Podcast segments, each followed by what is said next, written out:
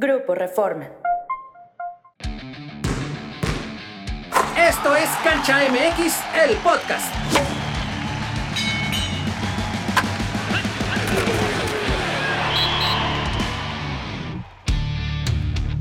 Amigos y amigas, bienvenidos a Cancha MX, el podcast, en una nueva edición. Los saluda Pablo Tiburcio, hoy en compañía de Luis Homero Echeverría, Edgar Contreras, porque tenemos que hablar de la Liga MX, del sistema de competencia, de la falta de descenso, del repechaje y de algunos equipos que específicamente, Luis Homero, si no existieran, nadie se acordaría. Claro, yo creo que hayan agarrado la cómoda, ¿no? Varios equipos, hablamos de equipos como Juárez, como Tijuana, como Mazatlán, el mismo Necaxa, a pesar de toda la tradición que tiene, y han agarrado la cómoda por el tema de que no hay, no hay descenso. No, no hay nada que perder. Vaya, tienen que pagar este tema de las multas, eso sí, pero no pierde la franquicia su valor, como sería descender al circuito que sigue, ¿no? Ya sea la expansión o como le quieran llamar siempre.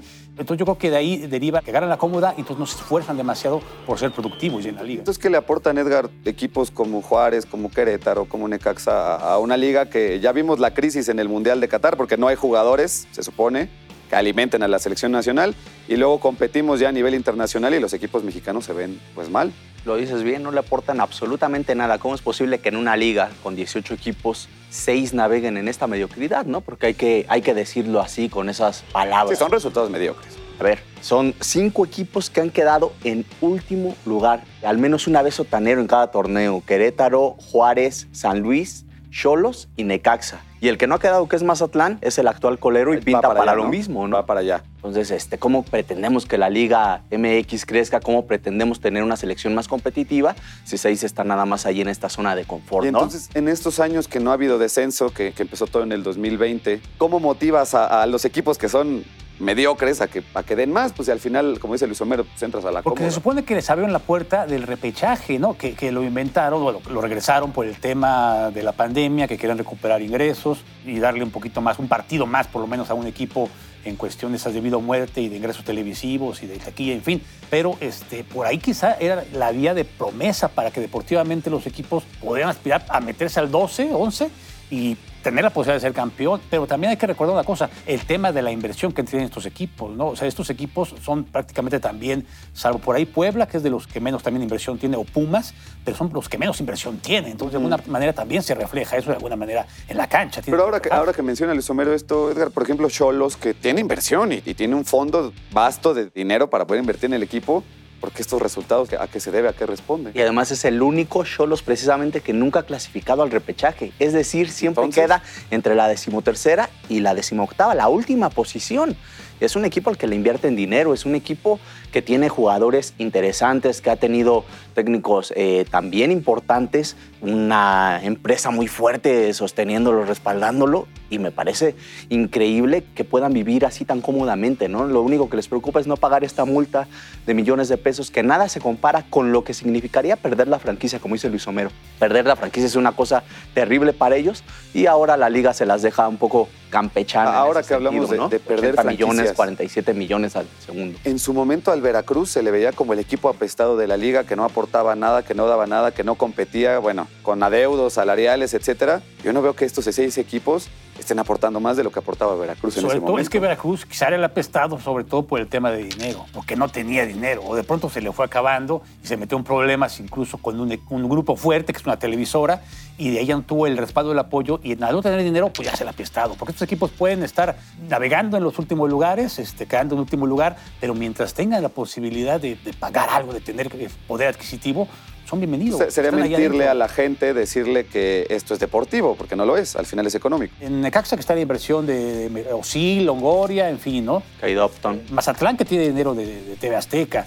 Entonces, eh, el Atlético de Madrid San con Luis. San Luis. Entonces, Es inversión extranjera. Sí, mientras esto exista, adelante, son bienvenidos, ¿no? Si producen o no, pues yo creo que a la liga no le, parece que no le interesa demasiado. Ahora, ¿qué, de qué te aporta entonces. Querétaro, por ejemplo? Un equipo, ¿cómo es posible problema que haya ahora. un equipo con 51 partidos sin victoria como visitante? A ver, su último triunfo como visitante no había ni siquiera eh, parado el fútbol por la pandemia. Estamos hablando Sí, para de febrero de contexto. 2023 No, no, no. años y que se sin convirtió en un problema porque nadie lo quiere comprar.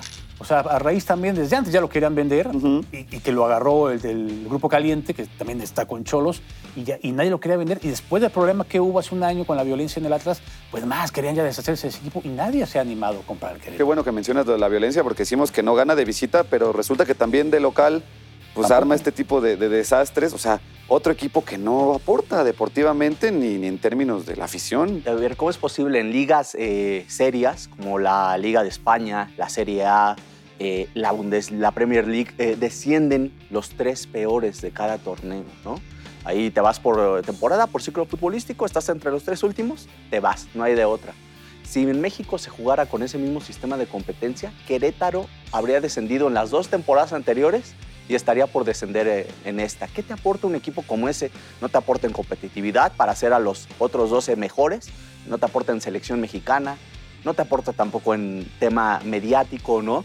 Eh, estoy Sí, seguro sí, que muchos ni siquiera están conscientes de que este eh, domingo Ni siquiera 5 en afición. de marzo abre otra vez la corregidora, ¿no? afición, un año sin jugar sin público, entonces tampoco en afición parece que tuviera sobre todo un gran arraigo. No, y lejos de eso, en lo mediático, Edgar Luis Homero, al final lo que hacen es pues, manchar al fútbol mexicano, porque yo creo que mucha gente se enteró del fútbol mexicano por aquel eh, evento en el, en el Querétaro Atlas de, de hace un año, ¿no? Entonces creo que, a reserva de lo que ustedes me digan, pues no estamos hablando de un tema deportivo, no es que quieran mejorar el asunto deportivo, sino que hay otros intereses involucrados en que estos equipos sigan en la liga. E incluso lo bueno que no son 20 equipos, en algún momento fueron 20 equipos en la, en la primera división e incluso surgieron por ahí temas de eh, que no se sabía exactamente de dónde venía el dinero, ¿no? de algunos equipos que era dinero mal habido y que por eso se redujo a 18, pero obviamente la calidad pues no se mejoró en ningún momento. ¿no? Y se planeaba, ¿eh? Llegó la pandemia para frenar precisamente ese Iba proyecto de los 20. 20 Sí, porque se equipos, iba a ampliar, Se hablaba muchísimo de que se iba a ampliar. Oigan, ¿qué dos equipos podrían ser parte de esa ampliación, por ejemplo? Si hoy fueran 20 de los otros equipos que ustedes ven en expansión o, o incluso Quizá Atlante, ¿no? podría ser el Es Atlante. que, por ejemplo, la UDG es el único eh, hasta el momento que Que está cumple certificado, ¿eh? que cumple con todas las cuestiones del cuadro de cargos y exactamente de dónde viene el dinero, todo eso, lo moral. Es el único que cumple hasta el momento, ni siquiera el Atlante. Pero el Atlante podría ser por el tema de la tradición, siempre y cuando que garantizara que va a ser solvente ¿no? y que va a pagar bien los salarios, no va a tener problemas. Y de pronto resulta que son equipos que podrían, Edgar, hasta aportarle más a la Liga MX de lo que los que están ahorita compitiendo. Pero ¿no les parece preocupante eso? Que tengamos, eh, se tengan 18 equipos y no puedas tener ni siquiera esa cantidad de equipos competitivos. O sea, estamos hablando que 12 suelen clasificar al menos a repechaje, ¿no? O estar por ahí peleando.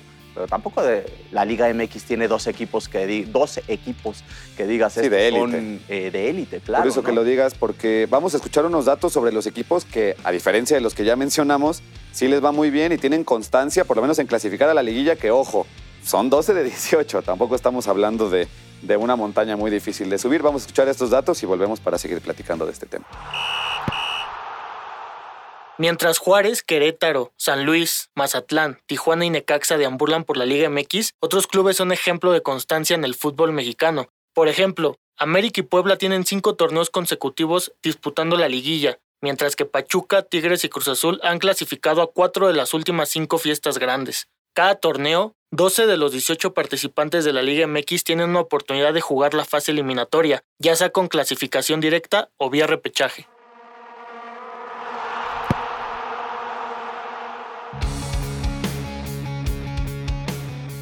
Ahí están ejemplos de clubes que sí pueden ser constantes en una liga como la mexicana, que a ver, ya hemos hablado mucho o se ha hablado mucho de si vuelven los torneos largos, si se quita el repechaje, que vuelve el descenso, que quiten el cociente, que como pasa en las ligas elite se vayan los dos o tres peores. ¿Y por qué no planteamos la idea de una liga con menos clubes? ¿Por qué no en lugar de ser 18, 20 o 26, hacemos una liga con 12 clubes? ¿Qué creen que, cuál es el asterisco que le vería la gente que organiza la Liga MX a esa idea? Pues yo siento que sí, deportivamente pudiera ser más eficiente. No hay países que Grecia o Bélgica que no tienen tantos equipos, tienen por ahí de 12, 16, cuando mucho equipos. El tema, pensándolo así a lo mejor de manera este, rápida, tal vez la cuestión de partidos y transmisiones y ese tipo de cosas que perjudicaría Los el pastel. El pastel sería decir, más pequeño. Los derechos de transmisión, el Sí, tema claro. de que ya vemos eh, cualquier partido, incluso por televisión restringida, y están los anuncios publicitarios todo el tiempo y los narradores los están mencionando. La liga necesita estos 153 partidos de fase regular. Pero es muchísimo, Porque si no, 153 Habría partidos, pero partidos. para el negocio. Ese es el asunto del negocio. 153 partidos para que solo queden eliminados seis equipos es una barbaridad. Es un tema que está afectando, lo vimos en el pasado mundial, lo que ocurrió no fue una obra de la casualidad, lo que ocurrió con la eliminación de México. Pero bueno, es una cuestión de negocio a final de cuentas. Y ¿no? Por eso compromisos a veces 20. políticos, ¿eh? porque conviene de alguna manera a ciertos gobiernos o ciertos estados tener un, un equipo de fútbol. de esa manera llegó Mazatlán a Sinaloa, por, por- por de alguna manera, no quisiera eh, decir componendas, pero a lo mejor sí, Sí, sí. eh, acuerdos entre el gobierno sinaloense en ese momento con la Liga MX. ¿no? Y al final Mazatlán quedó ahí. Es una plaza que que deportivamente no ha aportado nada y intentan y por redes sociales tratan de ser, para estar presentes y tal.